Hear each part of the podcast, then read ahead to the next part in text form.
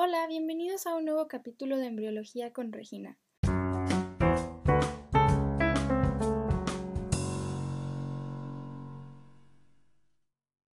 El día de hoy les platicaré la formación de las cavidades corporales y el diafragma. Y bueno, antes de comenzar con el tema, vamos a hacer un recordatorio de cosas que ya hemos platicado en los capítulos anteriores. Debemos recordar que ya tenemos el epiblasto y el hipoblasto que va a ser el disco bilaminar. Entonces va a empezar a salir el saco vitelino a partir del hipoblasto y el amnios a partir del epiblasto. Alrededor me va a quedar la cavidad, el celoma extraembrionario que está fuera del embrión y la membrana que rodea, que conforme viene la gastrulación se va a empezar a formar el mesodermo y va a salir otro mesodermo que es el mesodermo extraembrionario que se coloca en el tallo de conexión. El mesodermo después de la gastrulación va a quedar por dentro, en medio, y el ectodermo arriba va a quedar con el amnios y el, endodermo abajo todavía en su saco vitelino. El mesodermo va a sacar el mesodermo extraembrionario que es el que rodea a todo el embrión. Y bueno, después de ese recordatorio, eh, vamos a comenzar ya como tal con el tema. Vamos a comenzar con que van a aparecer dos plegamientos. Entonces vamos a imaginar cómo se va a doblar hacia lo lateral y los extremos derecho e izquierdo se van a cerrar en un tubo y además del tubo se van a doblar los extremos. Y en ese momento ya tengo a un embrión que de haber sido un disco plano ya va a ser un tubo flexionado. Entonces se va a generar un plegamiento de lo carneal y lo caudal, que va a ser el plegamento longitudinal o plegamento cráneo-caudal, y el que une lo derecho con lo izquierdo en el centro se va a llamar plegamento lateral. En el momento en el que se da el plegamento lateral, en medio tengo al saco vitelino, entonces mientras se va estirando también se forma el tubo neural, entonces esto va a ser simultáneo. El mesodermo va a tener las tres partes, la paraxial, la intermedia y la lateral, y en el lateral se van a empezar a hacer dos espacios, o sea, se va a levantar y se va a separar en dos láminas. Las láminas van a ser la que queda pegada al ectodermo en la parte de arriba se va a llamar capa somática o parietal y la capa de abajo que queda pegada al saco vitelino va a ser la capa esplánica o visceral.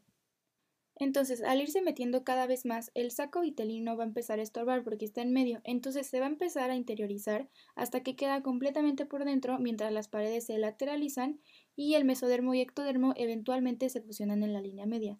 Ya que está fusionado todo en la línea media, el saco vitelino termina quedando por dentro. También es importante recalcar que el saco vitelino tenía una cubierta, o sea, estaba rodeado de su mesodermo de la capa somática. Entonces todo eso termina siendo la capa somática, que es la que está rodeando al saco vitelino y se interioriza junto con él. Y la capa parietal, que estaba pegada al ectodermo, es una capa que queda por afuera. Y de ahí tendré la capa parietal y somática de todas las serosas, del peritoneo, de la pleura y del pericardio. Y entonces van a dejar en medio la cavidad o celoma intraembrionario. Eh, si imaginamos una vista longitudinal, se va a poder ver el plegamiento de la parte acefálica y caudal, al mismo tiempo que se mete el saco vitelino. Al interiorizarse también se va haciendo hacia los lados y se acomoda a lo largo de todo el embrión. Aquí hay que tener presente que cuando se interioriza el saco vitelino, en los extremos caudal y cefálico habían dos pedacitos que eran las membranas orofaringea y clacal que ya habíamos comentado en otro capítulo. Entonces hay que tener eso presente porque aquí van a seguir presentes. Ahora vamos a imaginar que estamos viendo al embrión desde arriba. Va a haber neuroectodermo todo recubierto por ectodermo y en las capas del mesodermo lateral va a empezar a ver la separación de las capas somática y visceral y de esas al separarse lo hacen a, a todo lo largo y van a dejar dos espacios. En esas dos capas que tienen un espacio dentro se va a formar una herradura y de ahí se van a empezar a formar las cavidades. Ahora vamos a tener una área cardiogénica primaria y es que el corazón originalmente se desarrolla arriba y cuando viene el plegamiento craneal el corazón se pliega y ya queda ventral. Esta misma área cardiogénica en el espacio de arriba va a desarrollar un segmento que es grueso, que se llama septo transverso, que este va a ser un pedazo de mesodermo engrosado que también va a bajar junto con el corazón, que estaba en un extremo y desciende con el plegamiento para quedar en la porción ventral. En el tallo de conexión va a quedar un pedacito llamado conducto onfalomesentérico. Entonces, justamente en el tallo de conexión va a quedar el alantoides, que es el saliente del saco vitelino, y el conducto onfalomesentérico, que es el remanente de la interiorización del saco vitelino. Cuando acomodo todo esto, el celoma intraembrionario, que es eh, las cavidades entre las capas del mesodermo lateral, se va a dividir en varias partes. Número uno va a formar la herradura, que es cuando se pliega queda una craneal y dos laterales, y se tiene que dividir eh, una craneal queda la cavidad pericárdica o el corazón y las laterales que van a ser dos canales pleuroperitoneales, que van a ser como dos tripas de espacio que van a quedar ahí acomodadas que van a dar tórax y abdomen y esto se va a dividir después con el septo transverso. Por otro lado, al hacerse la interiorización, también se hará un plegamiento de mesodermo derecho e izquierdo del mesodermo lateral visceral. Van a estar las dos capas de serosa, que es de mesodermo, y una se va a quedar por detrás del intestino, que va a ser la dorsal, y una por delante del intestino, que va a ser la ventral. La ventral va a desaparecer en el intestino medio y posterior y solo se mantiene en el intestino anterior. Y el saco vitelino que se interioriza, que es el intestino, se va a dividir en tres. Y bueno, sobre el intestino hablaremos eh, más detallado en un capítulo más adelante, pero continuando con el mesenterio dorsal, estas dos capas de mesodermo que sostienen al intestino en su lugar, lo que van a estar haciendo es detener al intestino pegado al mesodermo parietal. También el celomen embrionario va a tener dos mesodermos. Uno somático que va a estar pegado a la pared y de las paredes de las serosas y el esplásnico que va a dar el peritoneo visceral, que es la pleura visceral que va a cubrir a los órganos, el mesenterio dorsal, que es el mesenterio que sostiene a los órganos en su lugar, y el mesenterio ventral, que desaparece a excepción del intestino primitivo anterior. Ahora, la cavidad pericárdica que estaba arriba se va a poner en posición ventral y los canales pleuroperitoneales van a quedar hacia atrás, pero se tiene que hacer que finalmente tenga una cavidad pericárdica, dos cavidades pleurales y una cavidad abdominal, y en esa cavidad abdominal, cuando desaparece el mesenterio ventral, va a dejar de haber dos canales y se convierte en uno solo, y el mesenterio dorsal se va a vascularizar. Cuando se hace el plegamiento craneal, va a jalar al septo transverso que divide la torácica de la peritoneal y en la torácica va a tener dos cavidades torácicas porque pues tenemos dos pulmones, pero la abdominal solo se va a dividir en una. Y pues como les comentaba, el mesenterio dorsal que se vasculariza va a tener tres arterias principales, que es la arteria celíaca, la mesentérica superior y la mesentérica inferior. Ahora, para separar el corazón de los pulmones de la pared ventral está el mesodermo parietal y van a empezar a surgir dos pliegues que son los pliegues pleuropericárdicos. Entonces van a salir de adelante hacia atrás hasta que se fusionen en el centro y al fusionarse en el centro se fusionan con el mesentérico dorsal que viene hacia atrás y va a dividir una cavidad pericárdica de dos cavidades torácicas. Esto va a terminar siendo el pericardio fibroso, que es la cápsula que rodea el corazón. Esto va a estar sucediendo entre la quinta y la octava semana, que es el primero o el segundo mes de embarazo. Entonces, como les comentaba, una vez que las membranas pleuroperitoneales que crecen de atrás hacia adelante y se fusionan con el septo transverso y ya separan por completo eh, el abdomen del tórax, en medio también va a venir el mesenterio dorsal del esófago, que es del intestino primitivo anterior. Al final de las paredes laterales van a empezar a surgir extensiones miocárdicas, que son las células del músculo, que recubren a las membranas para formar que no sea solo una serosa, sino también músculo. Y bueno, hasta ahora no hemos hablado del diafragma, entonces ahora vamos a hablar de los componentes que lo forman. Y es que este va a tener varias partes. Va a tener un tendón central que es proveniente del septo transverso, va a tener dos pilares del diafragma, que es del mesenterio dorsal del esófago, y esto va a rodear al esófago y a la aorta, y el resto va hacia la porción muscular. La formación del diafragma va a ser en la semana 9 a 12 y pues eso es más o menos por el tercer mes. Ya que se forma el diafragma, pericardio y ya tengo debido a las cavidades, los pulmones ahora siguen creciendo y estos, al irse expandiendo, lo que harán es empujar al diafragma hacia abajo. Entonces, un diafragma que inicia en las somitas del 3 a 5, que es a nivel del cuello, conforme lo van empujando, ya va a quedar al final del tórax y al principio de las lumbares. Entonces recordemos que todos los músculos van a tener su propio nervio. Entonces todo el descenso va a ocasionar que el nervio que sale eh, hacia el diafragma, a la hora de que se estiran las fibras que salen del nervio frénico, que va a salir de los somitas cervicales, entonces se estira y el nervio va a ir, va a ir desde el cuello hasta la doceava torácica o la primera lumbar. Por eso es que el nervio frénico va a venir desde el cuello y es bastante largo.